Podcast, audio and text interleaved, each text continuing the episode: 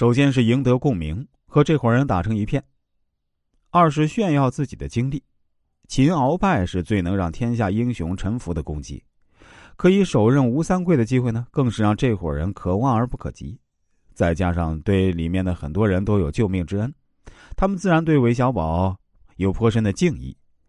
最后一件是搬出陈近南这位名师，有高徒的身份和背景，别人还有不信任、不敬佩之理吗？相比较隆科多、索额图这些朝廷里的人，就要单纯很多。这些人里没有一个不是因为韦小宝是皇上身边的红人而毕恭毕敬的，而韦小宝一方面在得到宠溺以后啊，也不显示出盛气凌人的姿态，经常慷慨的用大量金钱巴结身边的同僚和下属，在官场留下一个哥们儿的好名声；另一方面又对他们有所防范，不动真感情，利用他们贪心怕事儿的心理，这也是韦小宝能轻松办事、少有阻拦的原因之一。对待这些重利的人，韦小宝使用的当然也是利益这把利剑，而神龙教的人则又稍有不同。他们为韦小宝办事的主要原因是出于对洪教主的敬畏，所以韦小宝一方面建立起自己深得洪教主信任，并且经常把洪教主搬出来吓唬他们；另一方面呢，时刻揣摩神龙教复杂的内部关系，掌握信息源的优势，经常拿一些似是而非的消息吓唬他们。神龙教的人只能对他们唯唯诺诺。对少林寺里的痴僧，韦小宝也有一套本领，故弄玄虚，用看似高超的本领迷惑人，也能引起这些顽固而又只认本领人的尊敬。不得不提的还有他的一帮老婆，韦小宝绝对不属于女孩子心目中的白马王子类型，可他却能紧紧的抓住女人的心。一方面，他的甜言蜜语当然起了作用；另一方面，他对他们没心没肺的真诚，甚至保护起来愿意牺牲，更是感动了他们所有人。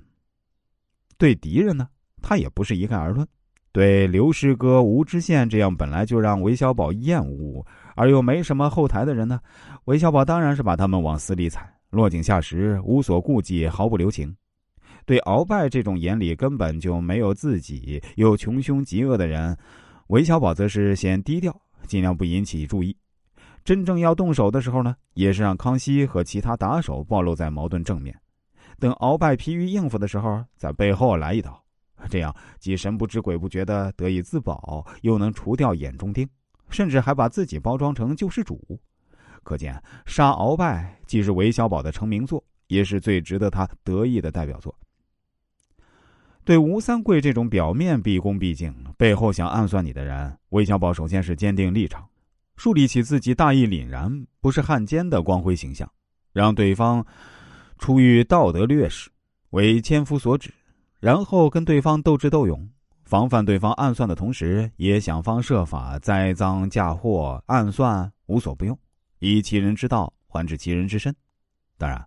光从博弈来看，韦小宝并不是吴三桂的对手，但他利用自己的道德优势，赢得了康熙、天地会、穆王府等等的支持。吴三桂并不是死于韦小宝之手，而是众叛亲离的结果。而对郑克爽这种恨之入骨但又有一些后台不能贸然下手的人呢，韦小宝采取的则是借刀杀人，软刀子杀人的方法，自己不能动手的，就借别人的手除之而后快，又把责任推得一干二净；不能动手杀的，就用各种手段折磨对方，让对方求生不得，求死不能，跪地求饶。这种手段更高明、更痛快。